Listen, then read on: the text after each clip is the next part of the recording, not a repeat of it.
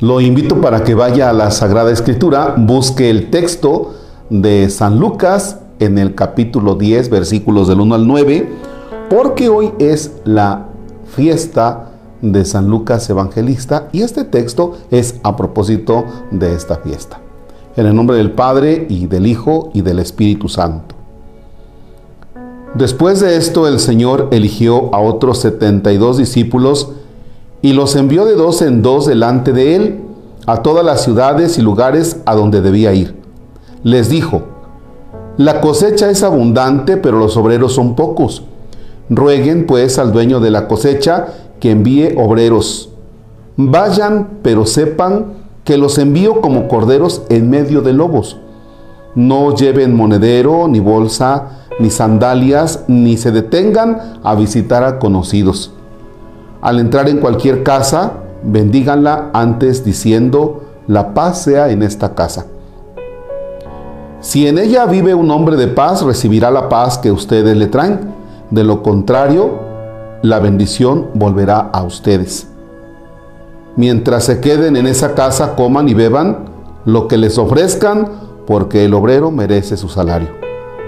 No vayan de casa en casa. Cuando entren en una ciudad y sean bien recibidos, coman lo que les sirvan, sanen a los enfermos y digan a su gente, el reino de Dios ha venido a ustedes. Palabra del Señor. Gloria a ti, Señor Jesús.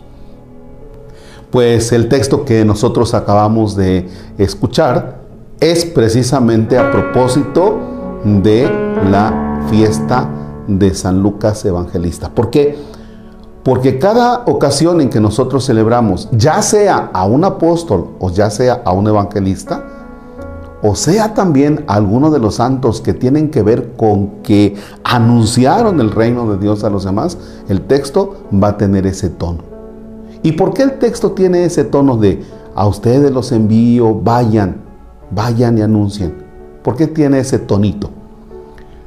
Porque la fiesta, tanto de los evangelistas y cuando es de los apóstoles, también de los apóstoles, Precisamente el texto quiere hacer que nosotros hagamos conciencia que estamos llamados a anunciar el reino de Dios a los demás.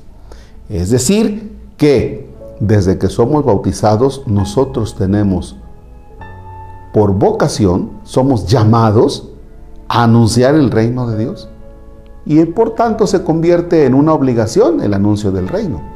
De tal manera que en este martes en este martes 18 de octubre del 2022, el Señor sigue llamando a sus discípulos para que sean testigos del anuncio del reino.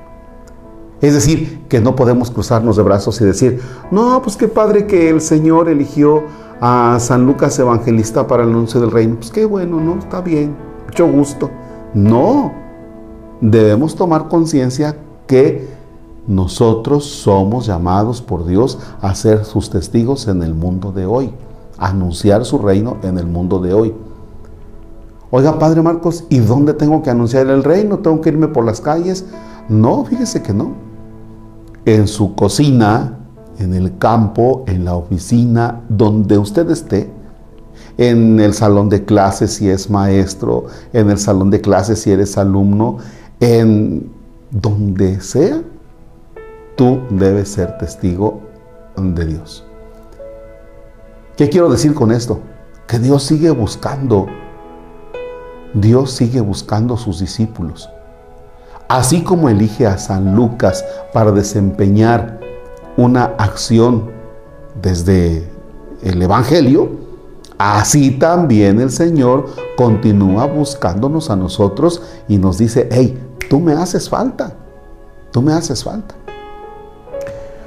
Podemos responderle al Señor, oye Señor, nada más que está muy difícil en el mundo de hoy hacerte presente.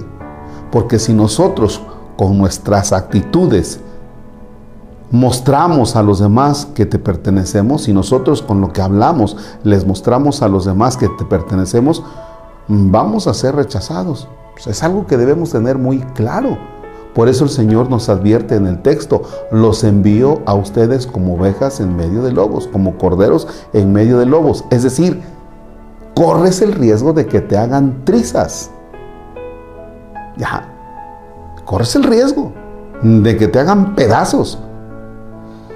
Ustedes que están en el mundo, eh, vaya, yo también estoy en el mundo, pero sin embargo estoy en una, en una burbujita.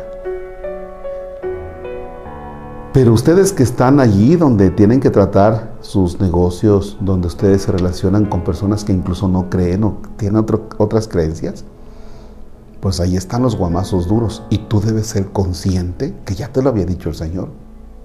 A ti te envío como cordero en medio de lobos. Te van a hacer pedazos. Pero tú tienes claridad de la encomienda que te ha dado el Señor. Y así damos el brinco. Así ya no nada más decimos, ah, no, pues qué padre que hoy celebramos a San Lucas Evangelista. Y pues qué chido, ¿no? Que, que lo celebremos al Santito, está bien, ¿no? No. Sí, celebramos a San Lucas, sí, claro que sí.